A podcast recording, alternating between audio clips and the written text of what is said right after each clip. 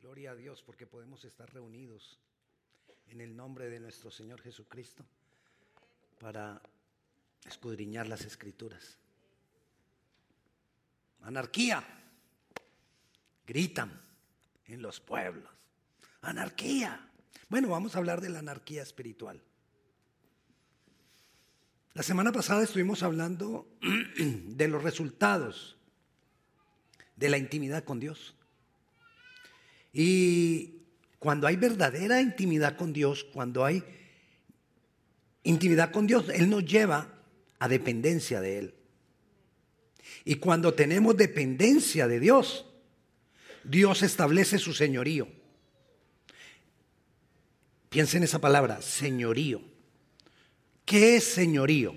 Señorío es que Él no solamente sea mi Señor, sino que Él esté señoreando gobernando mi vida. Recuerda que vinieron unos y le dijeron, eh, o el Señor dijo que vendrían unos a decirle, Señor, Señor, en tu nombre echamos fuera demonios, hablamos en lenguas, sanamos enfermos, pero yo os diré, nunca os conocí. ¿A qué se refería Jesús? Se refería a que señorío de Cristo no es solamente decirle Señor a Él. No es solamente haber hecho una oración de recibir al Señor como, como Señor y Salvador. Señorío es que Él gobierne mi vida. Eso es señorío.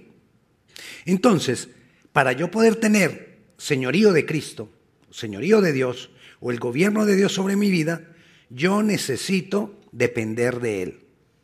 Y voy dependiendo de Él en la medida, porque no es fácil depender de Dios, pero voy dependiendo de Dios en la medida que me uno más y más en comunión con Él. Recuerde, comunión trae intimidad. Intimidad trae dependencia. Y la dependencia me mantiene bajo el señorío de Cristo, el gobierno de Dios. Entonces, si mi intimidad con Dios me va a llevar a gobierno de Dios sobre mi vida, el diablo lo que quiere es que no haya gobierno de Dios sobre mi vida. Entonces, ¿qué va a atacar? Mi intimidad.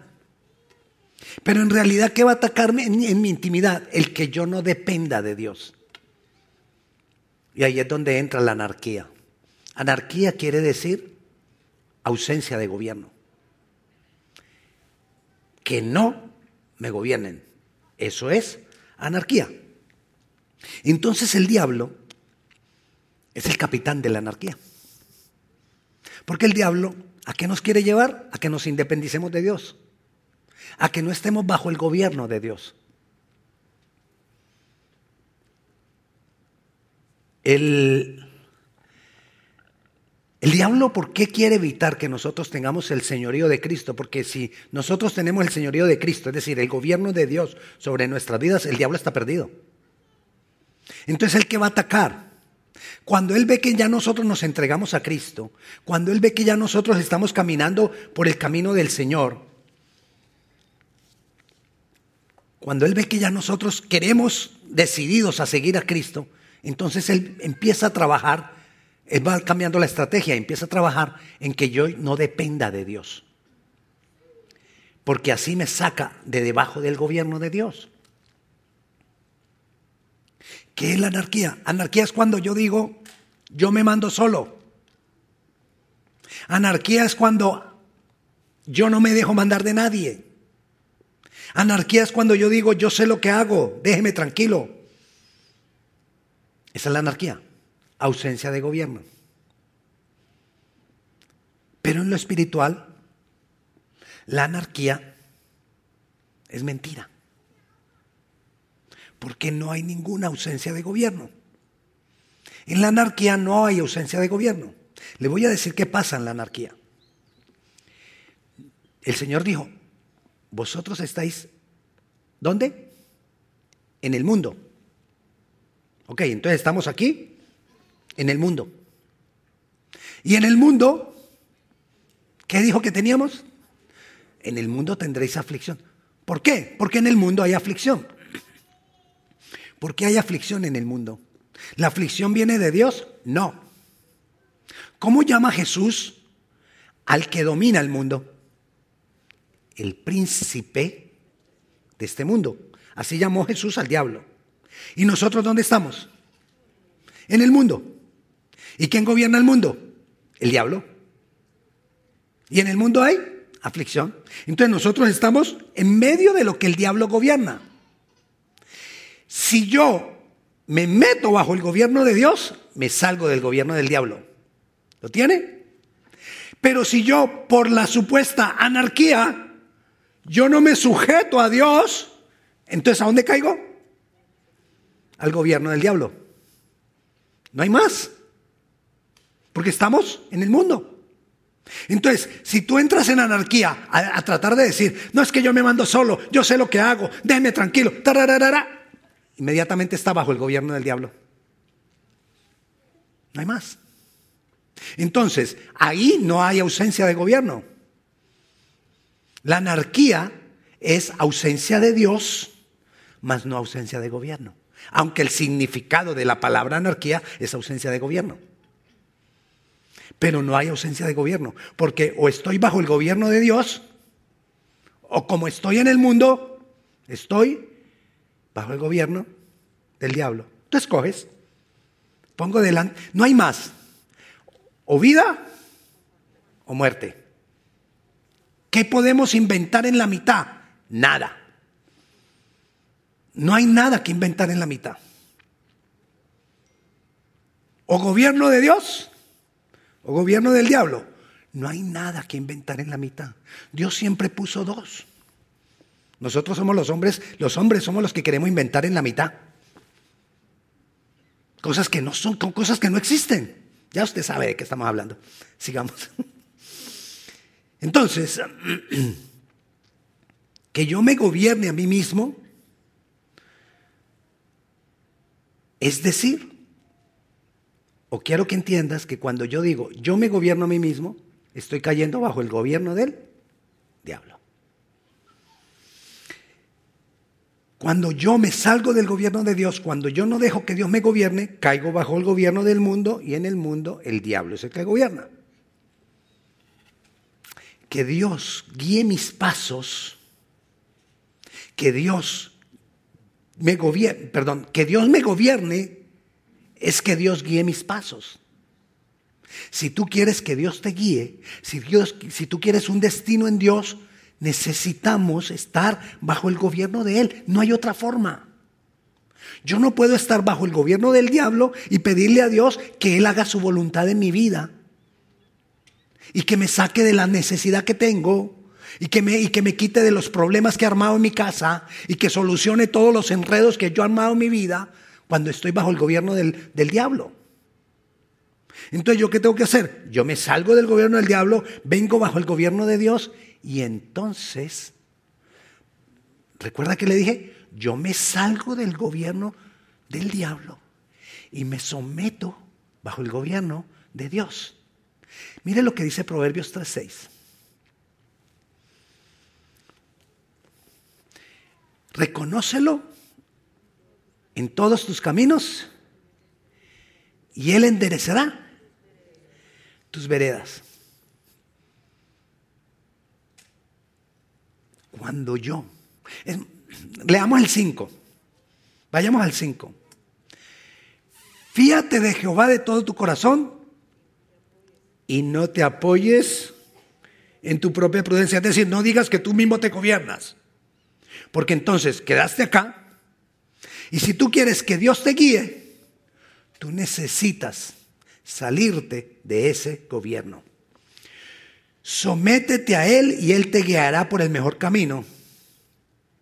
¿Pero qué dijo? Sométete a Él.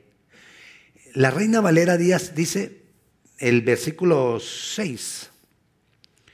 Reconócelo en todos tus caminos y Él enderezará tus veredas. Otras versiones no dice reconócelo en todos tus caminos. Dice sométete a Él. Está bajo el gobierno de Él. Sal de la anarquía. ¿Por qué Él va a poder guiar mis caminos si yo me someto a Él? Porque Él es el diseñador Él diseñó la vida del ser humano. Él es el creador de nosotros y Él es el creador de todo lo que existe. Entonces, es como si usted tiene un problema, usted se compró un carro marca Lilo, ¿los ha visto? ¿Los, Lilo? ¿No? Ok, entonces no, no existe ese carro. Pero si usted quiere saber cómo funciona mejor ese carro, ¿a quién tiene que buscar? Al que lo creó, al que lo construyó. Es el último carro eléctrico que ha salido y no hay que cargarlo como los que ponen a cargar toda la noche. ¿Y entonces cómo va a andar? Vaya, pregúntele al que lo creó. ¿Lo tiene?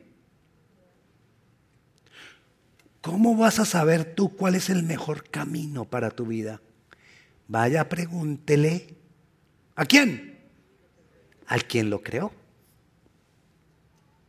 Pero para preguntarle a Él necesitamos salirnos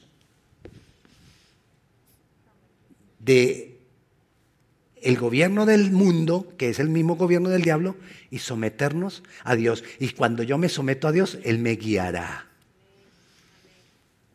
Él establecerá un destino para mí, porque Él sabe que es lo mejor para mí. Él sabe yo cómo funciono.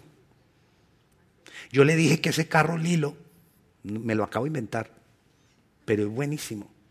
No necesita gasolina, no necesita electricidad, no necesita nada. Y entonces usted va a decir, ¿y cómo lo cargo? ¿Con qué combustible anda? Entonces, Él sabe cómo, cómo, yo manejo, cómo yo me manejo mejor, cómo yo funciono mejor, qué es lo que me hace falta a mí para funcionar. Hay veces nosotros tenemos aún en nuestro cuerpo un faltante de alguna sustancia y de pronto entonces empezamos con unos dolores raros. Y es que nos faltaba, por ejemplo, a mi suegro, un día llegó a la casa con las llaves en la mano y se quedó enfrente de la puerta y se le olvidó qué era lo que iba a hacer. Y se le borró. Se le borró todo acá. Mi suegra le tocó ya salir corriendo para el hospital sin saber qué le había pasado. Llegó a la. A todo estaba bien y llegó ahí y se le había bajado el sodio. Se le bajó el sodio y se le borró lo que estaba haciendo. ¿Quién puede saber mejor qué me hace falta a mí en mi vida espiritual? Puede que a mí se me baje el sodio espiritual. Y entonces se me olvidan una cantidad de cosas que tengo que, cómo vivir la vida. ¿A quién, puedo, ¿A quién debo ir? A estar bajo su gobierno. Además, Él no hace nada sin propósito. Para todo lo que Él hace, Él tiene un propósito. Todo. Todo en Dios tiene un propósito. Así no lo entendamos. Y hay veces no entendemos lo que Dios hace porque no entendemos que Él tiene un propósito. Pero si yo estoy bajo el gobierno de Él, no importa lo que pase, Él tiene un propósito. Esta mañana estábamos con los varones en la reunión de hombres, nueve de la mañana, vía Zoom. Faltaron muchos. Ahí le, dejo su... Sí, usted faltó. Bueno, entonces, estábamos hablando y recordé, recordamos algo que, que le pasó a Pablo. A Pablo lo iban a poner preso en Jerusalén. Perdón, a Pablo lo iban a apedrear y lo iban a matar los religiosos en Jerusalén. ¿Y sabe qué hizo el gobernador para protegerlo? lo puso preso en la cárcel. ¿Qué haría uno si está preso en la cárcel? ¿Y por qué? Primero me persiguen los religiosos y ahora el gobernador me pone preso. Si usted está bajo el gobierno del diablo, usted se enoja con Dios. ¿Hasta cuándo Dios? Otra más. Me dieron piedra la semana pasada. Me iban a, a dar látigo la otra semana. Y ahora me meten a la cárcel. Pero cuando yo estoy bajo el gobierno de Dios, gracias Señor, porque tú algo estás con un propósito. Estoy yo en la cárcel. Y entonces, ¿sabe qué le dijo el gobernador? A Pablo. Dijo, Pablo, el, mismo gobernador le dijeron, tú eres ciudadano romano Y él dijo, sí. Y se le salió, se le salió hacia el gobernador. O sea que tú puedes apelar al César. Y Pablo, sí. Apelo al César, más, apelo al César, al César en este momento. Y apeló al César. Y entonces le dijeron, ahora te vas para Roma. Dios le había dicho a, Roma, a, Pablo que él iba a predicar en Roma. Y entonces ahora el gobernador dice, ¿vas a apelar a César? Sí, voy a apelar a César. Decido en este momento apelar a César. Ok, entonces te voy a mandar con unos guardias para César, a César para que te pongan preso en Roma. Ok. Y entonces pagaron el pasaje de Pablo y lo mandaron custodiado con varios soldados a Roma. Si uno estuviera en el gobierno del diablo, ¿qué dice? Y ahora, otra vez con, soldados. Pero cuando uno está bajo el gobierno de Dios, dice, gloria a Dios porque voy para Roma y gratis. Y protegido por soldados. Eso no lo tiene cualquiera. Entonces, Dios sabe qué es lo que necesitamos. Necesitamos estar bajo el gobierno de Él. Él quiere que nosotros hagamos su voluntad. Y cuando tú estás bajo el gobierno de Dios, tú vas entendiendo poco a poco cuál es su voluntad. Cuando tú estás acá, tú no ves nada. Y entonces cuando estamos acá, muchas veces aprendemos ciertas palabritas de cajón, ¿no? Yo sé que mi esposa me va a decir, ay, si dijiste eso, alguno se va a sentir, porque muchos la dicen. Pues ¿para qué la dejemos de decir? Si pasó es porque Dios quiere.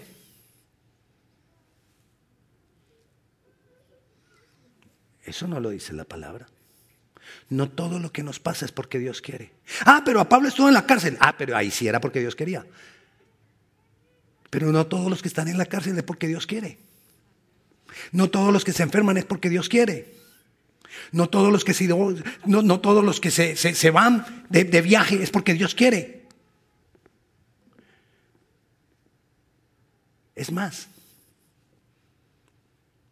estamos aquí porque Dios tiene un propósito con nuestras vidas. Pero yo le garantizo que muchos de nosotros no le preguntamos a Dios para venir acá, sino veníamos para acá si era su voluntad. Pero ¿qué hace Él ya cuando estamos acá? Pone un propósito en nuestras vidas. Porque Él de todo lo malo, ¿qué hace? Hace lo bueno. Porque a todos los hijos de Dios, a los que aman a Dios las cosas malas, él las vuelve para bien. Entonces, como Él las vuelve para bien, ¡ay! Dios quería eso. Mm. Vea cómo me está yendo de bien. El hecho de que Dios lo volvió para bien no quiere decir que tú lo hiciste bien, sino que Él por su misericordia lo volvió para bien. Y más cuando estamos bajo su gobierno. ¿Qué es lo más importante? Estar bajo su gobierno. y lo más importante aún, hacer su voluntad. Preguntarle a Él, tenerlo en cuenta. Pero hacer su voluntad tiene enemigos. Cuando tú vas haciendo la voluntad de Dios, cosas se oponen. Cuando tú vas haciendo la voluntad de Dios, cosas te detienen.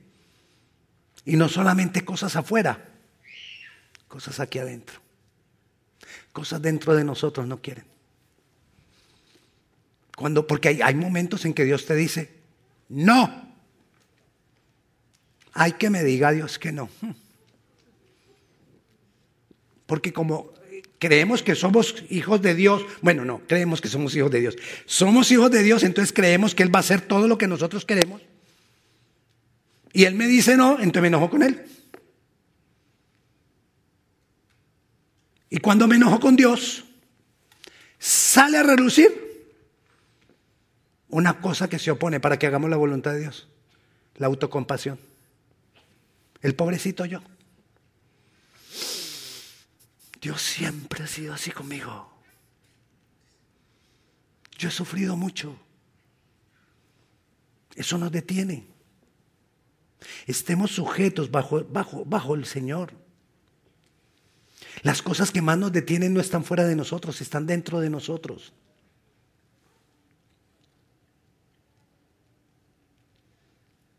Dentro de nosotros son las victorias más importantes que nosotros tenemos. No es afuera de nosotros. Dentro de nosotros está lo que se opone a que nos metamos bajo el gobierno de Dios. Está dentro de nosotros.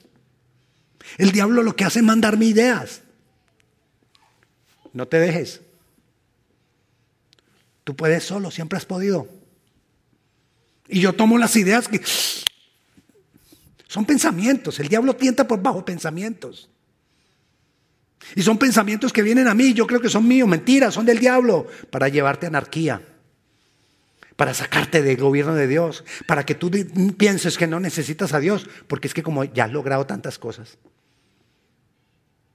Y es verdad, hemos logrado muchas cosas. Mírate, de lo que hace que llegaste aquí a este país, todo lo que has logrado. Gloria a Dios. Pero uno como que se va volviendo machito, ¿no? Mire todo lo que yo he logrado, hermano. Y entonces uno va sintiendo como que no necesita a Dios. Pero decimos, es que Dios me, ah, es que Dios conmigo es... Mm". Cuidado. No nos podemos independizar. Estamos hablando de la, la anarquía que es independencia de Dios o autodependencia. Esto es depender de mí mismo y para muchas cosas, mi hermano, nosotros dependemos de nosotros mismos. Para muchas cosas nosotros no nos, no nos sujetamos a Dios. Hay muchas cosas a las cuales nosotros no estamos metidos bajo la voluntad de Dios. Es difícil. La maldad que hay en nuestro corazón es hija de la independencia. La independencia entonces es la madre de la maldad. ¿Lo tienes? Es decir, entre más independencia haya en mí, más maldad. Y entre más dependencia haya de Dios, más gobierno de Dios en mi vida. Y cuando hay gobierno de Dios, cometo errores. Pero estoy dentro de la voluntad de Dios. Y Dios en su voluntad presupuesta que tú cometes errores. Y Él presupuesta el perdón para los errores que tú cometiste cuando estás bajo el gobierno. La seguridad es estar bajo el gobierno de Dios. Porque yo cometo errores y Él presupuestó mi error y Él pagó por mi error con su Hijo. ¿Lo tienes? Pero cuando yo estoy independiente de Dios, puedo aparentar el más bueno. Puedo aparentar ser el mejor. Pero no tengo el gobierno de Dios. Y soy como aquellos que le dijeron, Señor, Señor, en tu nombre hice esto, en tu nombre hice lo otro. Por eso la, mejor garantía para nuestras vidas es estar bajo el gobierno de Dios. ¿Recuerda lo que es anarquía? Ausencia de gobierno. Mira lo que pasó en el corazón del diablo. Mira lo que ocurrió. Vayamos a Ezequiel 28. 13. Está hablando del diablo. Y dice, en Edén, en el huerto de Dios estuviste. De toda piedra preciosa era tu vestidura, era hermoso. De cornelina, topacio, jaspe, crisólito, berilo, ónice de zafiro, carbunclo, esperanza, esmeralda y oro. ¿Se imagina? Eso era una hermosura. Los primores de tus tamboriles y las flautas fueron creados o estuvieron preparados para ti en el día de tu creación. Todo era hermoso. Todo era lindísimo. La maldad Dios no la creó.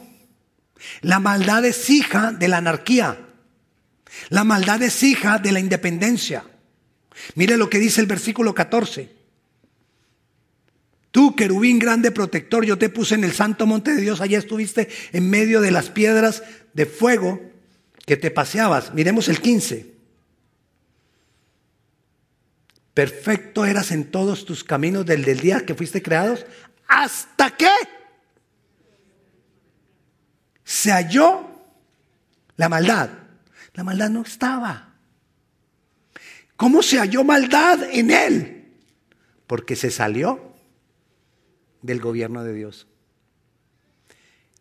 Y esa independencia, de esa independencia nació la maldad.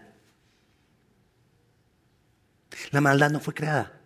La maldad es la consecuencia de independizarse de Dios. Es decir, todo lo que pasa cuando yo me independizo de Dios se llama maldad. Y eso fue lo que pasó con él. Y entonces, esa anarquía es como un virus. Nosotros en este, en este último año nos hemos vuelto expertos en saber cómo se corre un virus. Cosa que otras generaciones no eran expertos en eso. Nosotros sabemos que con cualquier descuido, ¡boom!, el virus llega, ¿verdad? Ok, ¿qué pasó con esa maldad que se halló en el diablo? Entonces el diablo viene donde Adán y Eva. Bueno, donde Eva. Primero donde Eva. Eva. Venga, le digo. Venga, le digo, Eva. Si usted come de ese árbol, usted va a ser independiente. Porque usted va a ser como Dios. Eso fue lo que le dijo. Tú vas a ser como Dios. Es decir, nadie te va a gobernar a ti porque Dios es el top top. Por encima de Dios no hay nadie. Y le dijo a Eva, si ustedes toman de ese árbol, ustedes van a ser como Dios. Es decir, nadie los va a gobernar. Que él estaba tratando de entregar anarquía. Independízate de Dios. Y como corre el virus, ¿qué hizo Eva? Adán. Venga, le digo. El diablo me ha dicho que si nosotros comemos de ese árbol, nadie va a gobernar sobre nosotros porque seremos como Dios, seremos el top top.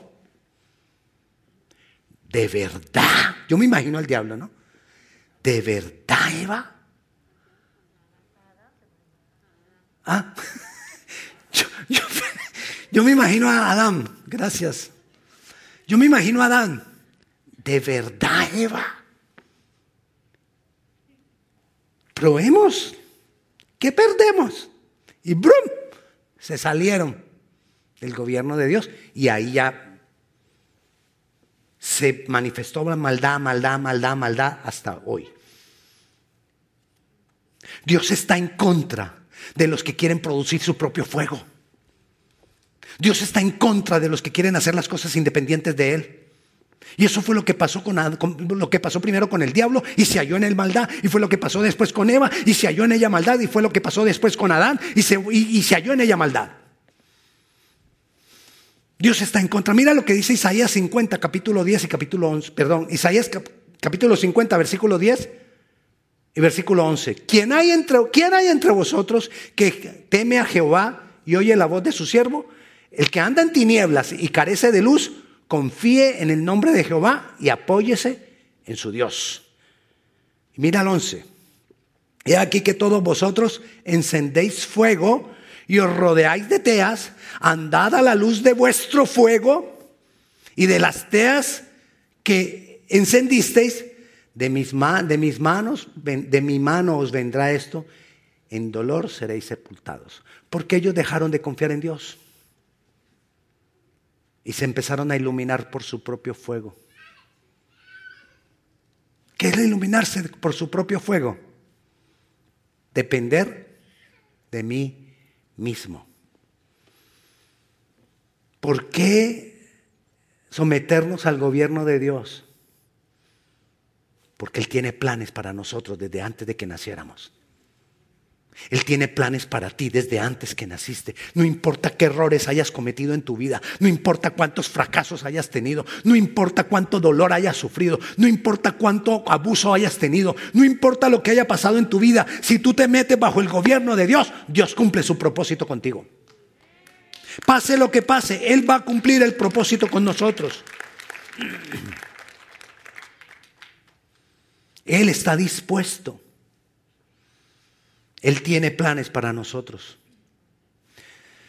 ¿Cómo independizarnos de Él? Es que no, no cabe. Mire, ¿cómo independizarnos de Él para que se dé cuenta por qué estamos como estamos? ¿Cómo independizarnos de Él si Él es el dueño del agua? ¿Cómo independizarnos de Él si Él es el dueño del aire? ¿Cómo independizarnos de Él si Él es el dueño de la tierra? ¿Cómo independizarnos de Él si Él es el dueño de los alimentos? Pero el mundo está en caos, porque al que es dueño de todo, nos independizamos. ¿Usted cómo le ocurre ponerse a jugar con la cuchara? Ponerse a jugar con la cuchara es cómo se pone a jugar con el que le da comida. ¿Sí me entiende? Pero eso ha hecho el mundo. Nos hemos opuesto al que nos da la comida.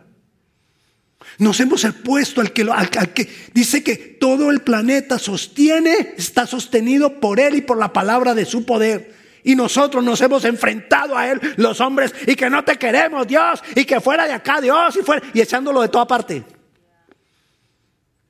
Y hemos echado a Dios de toda parte, el dueño de todo, y nos hemos independizado de Él. Por eso nosotros tenemos que ser conscientes de que me tengo que sacar, salir de esa, de esa independencia que hay en el mundo y meter bajo el gobierno de Dios. Así me juzguen, a mí sí me señalen, así pierda cosas. Me tengo que someter bajo Dios, bajo su gobierno. Porque la independencia de Dios, el, no estar bajo el gobierno de Dios, poco a poco me va haciendo insensible. Poco a poco me voy volviendo desagradecido. Y así está el mundo. El mundo se ha vuelto insensible. El mundo ya no le importa nada. No importa lo que, las consecuencias de las cosas malas que estamos haciendo. No importa, al mundo no le está importando las consecuencias de la inmoralidad. Y estamos haciendo una cantidad de cosas. Debemos nosotros. La única forma, la única, no hay otra, la única forma de nosotros cumplir el propósito de Dios en nuestras vidas es estar bajo el gobierno de Dios.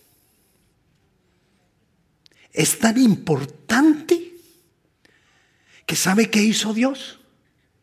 Dios dio a su hijo. Y su hijo murió por ti, por mí, para que tú y yo pudiéramos estar bajo el gobierno de él. Sin embargo, nosotros muchas veces nos, queremos venir para el gobierno del mundo. Cuando fue algo que le costó tanto a él. Su hijo sufrió por nosotros. Es la única forma de cumplir el propósito. Murió por nosotros y se fue. Pero como Él está tan interesado en que estemos en bajo el gobierno de Él, porque Él sabe que es la única manera, entonces Él dijo, me voy, pero no los dejo solos. Les dejo la forma, les dejo el medio, les dejo el Espíritu Santo para que ustedes puedan estar bajo mi gobierno. Y el Espíritu Santo está, el trabajito del Espíritu Santo es de los, de los trabajos más aburridores que hay. Porque Él es detrás de nosotros. Y nosotros con una indiferencia. Y Él a toda hora, mira, pasa un ratico con el Señor, ven, pasa un ratico con nosotros. Tengo que trabajar. Estoy ocupado. Estoy en esto. Estoy en lo otro. Lo ignoramos tanto y Él ahí, detrás de ti, detrás de mí.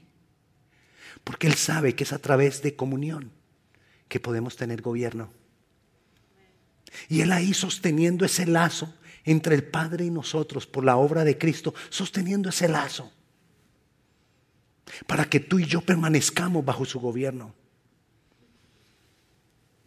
Ese trabajito solo lo hace el Espíritu Santo.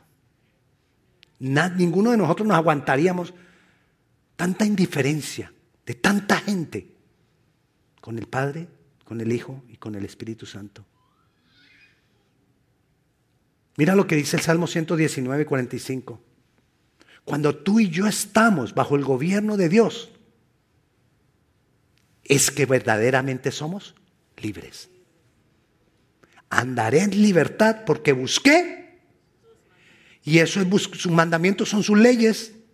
¿Y qué es la ley? El gobierno. Entonces busqué sus leyes, me metí bajo su gobierno entonces vivo en libertad. Cuando tú te sales del gobierno, entras en esclavitud.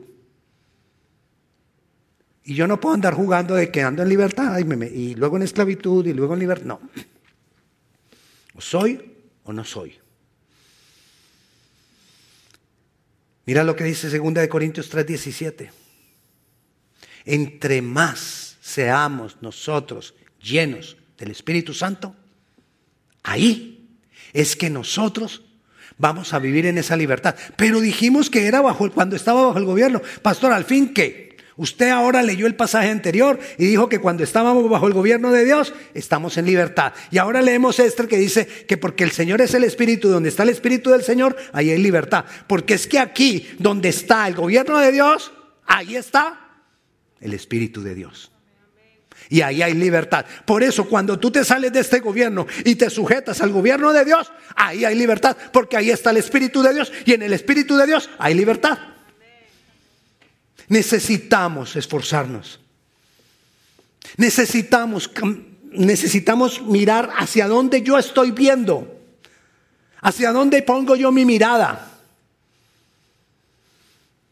Salmo 121 y 2.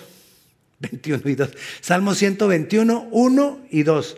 Alzaré mis ojos a los montes. ¿De dónde vendrá mi socorro? El versículo 2 dice entonces, mi socorro. ¿A dónde estoy mirando? Cuando nosotros nos metemos bajo el gobierno de la tierra, estamos mirando los parámetros de la tierra, lo que dice la sociedad, lo que dicen las leyes, lo que dice el gobierno, lo que dicen los médicos, que están, algunos están ahí partners con los otros.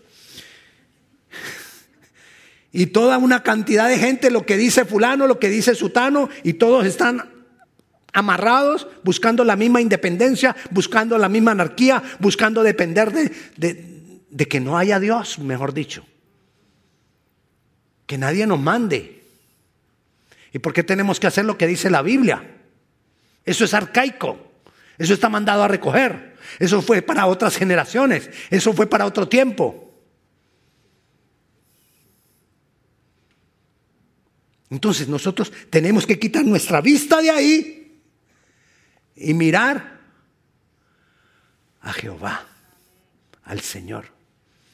Puestos los ojos en Jesús, el autor y consumador de la fe. Salgamos de la anarquía. Dependamos cada día más y más de Dios. Sometámonos a su gobierno. Y vas a ver, te lo garantizo, cómo tu vida es transformada porque vas a vivir en el propósito divino y vas a vivir en el destino que Dios tiene para ti. Vamos a orar. No importa cuántas veces hayas fracasado, no importa cuántas veces hayas sufrido. No importa cuántas veces hayan atentado contra ti, te hayan abusado. No importa, no importa cuánto dolor haya habido en tu corazón. El gobierno divino cumple el propósito, te, lleva, te va a llevar a que cumplas el propósito en Dios. Dios es bueno y su misericordia es para siempre. Padre Celestial, te damos a ti toda la gloria, te damos toda la honra. Aquí estamos. Mi hermano, yo le invito a que usted renueve su pacto con Dios, de someterse bajo el gobierno divino. Señor, aquí estoy, yo decido someterme bajo tu gobierno. Señor, hace muchos años te recibimos como Señor y Salvador, pero hoy decidimos reanudar nuestro pacto contigo y decirte, me someto bajo tu gobierno. Padre Celestial, aquí estamos, Señor. Si tú nunca has entregado tu vida al Señor Jesucristo, digámosle juntos ahora, Señor Jesús, me entrego a ti. Creo que tú eres Dios, Jesucristo. Creo que moriste en mi lugar. Hoy te recibo como mi Señor. Decido sujetarme a tu señorío. Creo que tú has resucitado que, y que cuando resucitaste nos dejaste el Espíritu Santo para guiarnos. Señor, aquí estamos. Te damos gloria, te damos honra, te exaltamos. Yo clamo, Padre Celestial, para que tu palabra quede sellada en nuestros corazones, para que tu palabra quede sellada en nuestras vidas. Te damos gloria y te damos honra. En el nombre de Jesús. Amén y amén. Hermano, antes de salir, quiero pedirle un favor. Por favor, eh, eh, para que estamos guardando la distancia social.